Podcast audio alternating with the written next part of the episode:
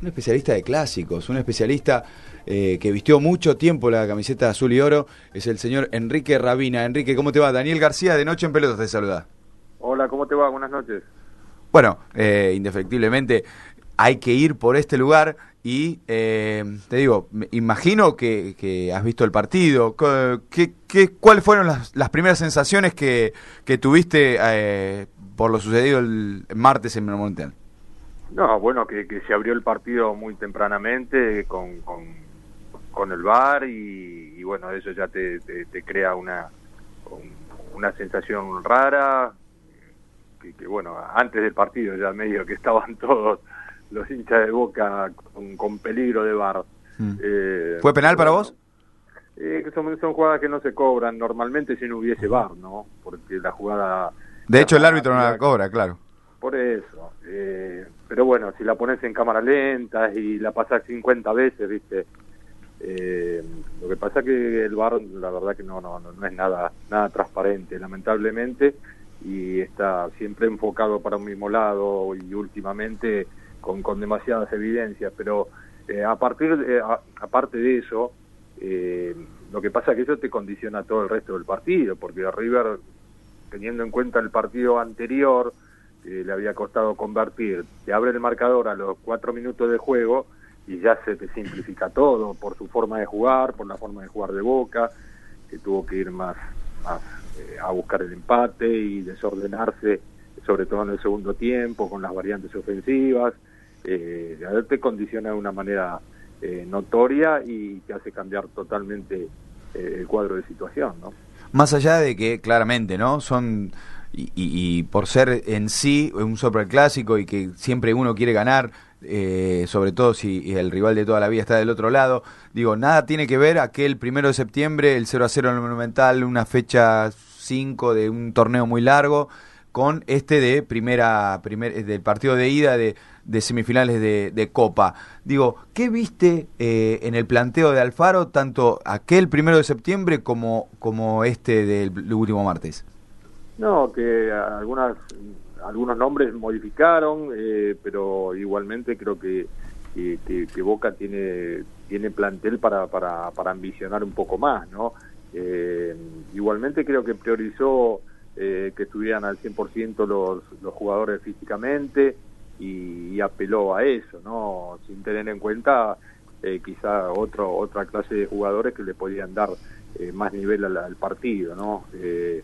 Eh, pero, pero bueno, creo que se vio diferentes cosas, se apretó a River en la salida, en la cual perdieron varias veces la, la, pelota y, y, Boca no la pudo aprovechar en el marcador, pero quitó un par de veces la pelota en tres cuartos de cancha y, lo pudo atacar eh, donde a River le duele, ¿no? Cuando queda mano a mano o cuando se equivocan en, en defensa en la salida, ¿no? Así que esas son las cosas para tener en cuenta y que, que el partido anterior no las hizo Boca, en este partido salió salió a presionarlo un poco más adelante y, le creó algunos problemas, sobre todo esa jugada del primer tiempo que podría haber cambiado el destino del partido, ¿no? Al final la de Capal lo que, que se erra completamente solo. Enrique, ¿cómo te va? Cristian te saluda, buenas noches. Hola, ¿cómo te va? Muy bien. Vos jugado varios años con la camiseta de Boca, ya sabés lo que es jugar clásicos. No, lo, analizábamos un poco antes, eh, lo desmenuzábamos acá en el programa y, sentíamos que cada uno tiene una apreciación distinta, ¿no? Por eso es tan rico el fútbol. Eh, sentíamos que, por lo menos de mi lado, había noté algunos jugadores de Boca con cierto miedo escénico. Eh, no sé si vos has podido notar lo mismo. ¿Crees que el karma que llevan de hace 3, 4 años atrás hace tenerle un poco de miedo, pero en el buen sentido miedo, ¿no? De, sentir que está la camiseta de River enfrente. Le habrá pasado también a los de River, a, los jugadores de River, cuando lo tenían enfrente a Palermo, a Riquelme, que sabías que un gol te iba a hacer. ¿No crees que sienten un poco de temor los jugadores de Boca? Algunos, no todos, ¿no? No, yo creo que temor no. Eh, siempre el miedo está, hay que ver cómo, cómo lo canalizás, pero no, no creo cuando ya rueda la pelota miedo ya, no hay, ¿no? El jugador profesional que está acostumbrado a jugar una, un montón de partidos y, y este tipo de partidos también no no no, no, siente esas cosas sí las decisiones no hay que no hay que dudar son partidos en los cuales no no no te podés ni tomar ni, ni, ni una décima de segundo para dudar, tenés que ser muy, muy eso, no, no, no, dudar en ningún momento, ¿no? Esas cosas, ser... Determinante. Ser determinado, ¿no? A la, hora de actuar y para todo, hasta para tirarla a la tribuna, como hasta para tirar una pelota de gol o hasta meter un enganche. Por supuesto que, uno siempre eh, trata de, que sus equipos jueguen lo mejor posible o le gustaría que jueguen eh, mucho mejor, pero bueno, hay, partidos en los cuales no se da esa circunstancia y hay que contagiar del otro lado pero yo creo que Boca tiene tiene para jugar mejor, tiene mejores jugadores en, ofensiva eh, que no que no se los utilizó porque o estaban mal físicamente o por decisiones del técnico, ¿no? Y creo que, que, se puede revertir la historia, la, la, historia de Boca, esto lo, lo, viene marcando desde hace muchísimo y, creo que es una gran oportunidad también. ¿Qué pasa si no se revierte?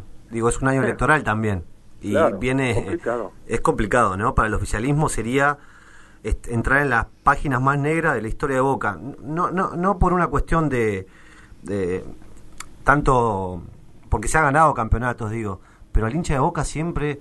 Eh, el, anhelo, en el anhelo máximo de Libertadores y haber quedado o quedar afuera dos veces con River, perdiendo una final, eh, es como mucho, por ¿no? Por supuesto que sería doloroso, pero en el ánimo de, de nadie creo que está en la, en la cabeza de nadie eh, perderlo antes de jugarlo, ¿no? Así que esto hay que jugarlo, esto es fútbol. Eh, River no es un equipo eh, que, que, que, sea inviolable, a, las pruebas me remito, ha perdido unos cuantos partidos también. así que en el fútbol puede pasar cualquier cosa.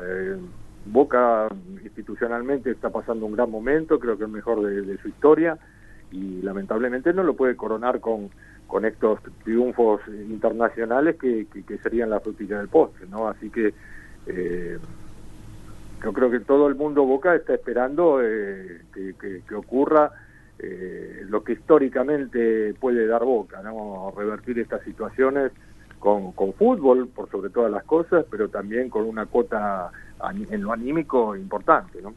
Enrique, ¿qué tal? Te habla Lucas, te saludo, ¿cómo estás? ¿Cómo te va? Bien, volviendo un poquito entonces al tema del bar, también no teniendo en cuenta que, por ahí por tu posición vos eras un, referente en lo que es la marca, eh, ¿pensás que te hubiese influido en tu forma de jugar si, si hubiese existido esto hace unos años atrás? Sí, por supuesto que tenés que tener en cuenta eh, estas cuestiones, ¿no? Pero eh, yo creo que el bar se tiene que manejar con la, con la misma moneda para, para, para todos lados, ¿no?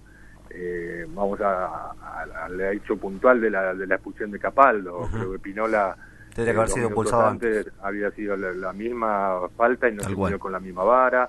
Y de, y de esto podemos hablar de 20 partidos de River, ¿no? Que, no se mide con la misma vara. Pero bueno, para no entrar en esos detalles y no, y no buscar excusas, creo que Boca tiene, eh, tiene otros eh, atributos como para ganar el partido en buena manera, aunque enfrenta a un gran equipo que, que viene que viene agrandado eh, por, por, por, estos resultados y por esta onda que trae, pero también sería un golpe duro para, para River quedar afuera en un partido que tiene quizá el 50% ganado. ¿Imaginás que Alfaro eh, puede pegar un golpe de timón en, eh, en, el esquema o en el dibujo táctico para, para hacer otro, otro papel en, en la bombonera? Yo creo que sí, que va a tener que sí hacerlo porque no, no tenés otra opción, no hay otro partido, es este, el que viene, así que es definitorio, es definitivo y tenés que poner toda la carne al asador.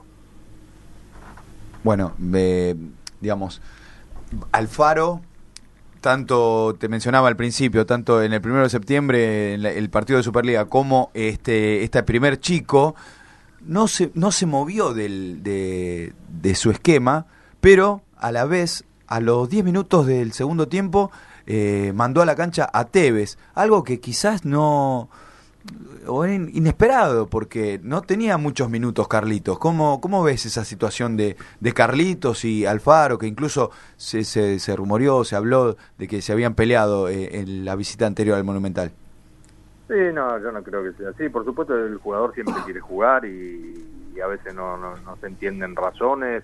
Eh, el jugador siempre quiere jugar y va a estar disconforme cuando no juega, y más un jugador de, las características de Carlos, con, su historia y con, con su experiencia, ¿no? Pero bueno, son decisiones que, que hay que respetar y, y bueno, quizá no fue el mejor partido para incluirlo, pero también, ¿viste? Si lo pone porque lo pone, si no lo pone porque no lo pone, entonces siempre va a haber un, un, un, cuestionamiento.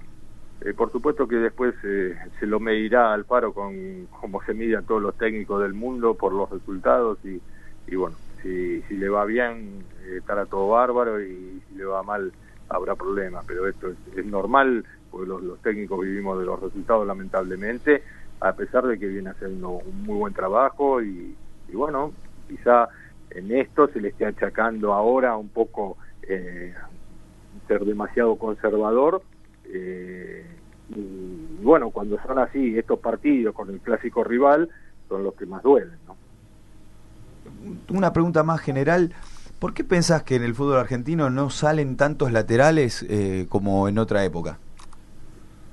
Y no te sabría decir, yo, yo creo que esto viene bien de abajo, ¿no? Viene de, de divisiones inferiores, viene de, de maestros, viene de, de, un montón de circunstancias, los chicos tampoco quieren jugar de marcador de punta, ¿no? Pero bueno, en los equipos siempre hace falta eh, tener todas las características y, cubrir todos los puestos, así que va más de, del lado de, los maestros, ¿no? De los de los de los tipos que, que, ven condiciones para para que los jugadores aparezcan en, las las diferentes posiciones que, que, que, mejor característica tengan, ¿no? Así que creo que un poco eso, eh, y el hecho de que cuando sos jovencito querés, todos quieren jugar de, de volantes ofensivos o de delanteros, ¿no? Claro. Así que creo que va poco por ahí. Esto me hace eh, como un disparador a... ¿Qué, ¿Qué, opinión te merece que Alfaro coloque a, a Soldano de volante por derecha cuando él es naturalmente un 9?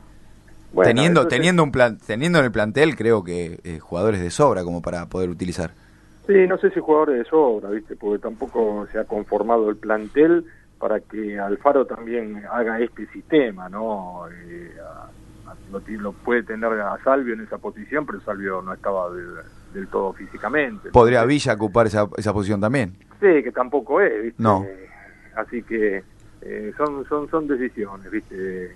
Que, que, que, por supuesto que eh, cuando te sale mal eh, es mucho más notorio eh, y, lo hablábamos antes del partido, ¿no? que, que, son jugadores como, como el hecho de tampoco tener un volante por izquierda eh, que, que, sea también que un jugador que tenga esa característica para cumplir bien esa función y a veces tiene que apelar a Bebelo Reynoso o a McAllister sí. o hasta hasta Zárate colocarlo por ese sector que son, son jugadores que por sus características no, no pueden rendir eh, de la mejor manera ubicados en posiciones que, que, que, no les son favorables. Claro.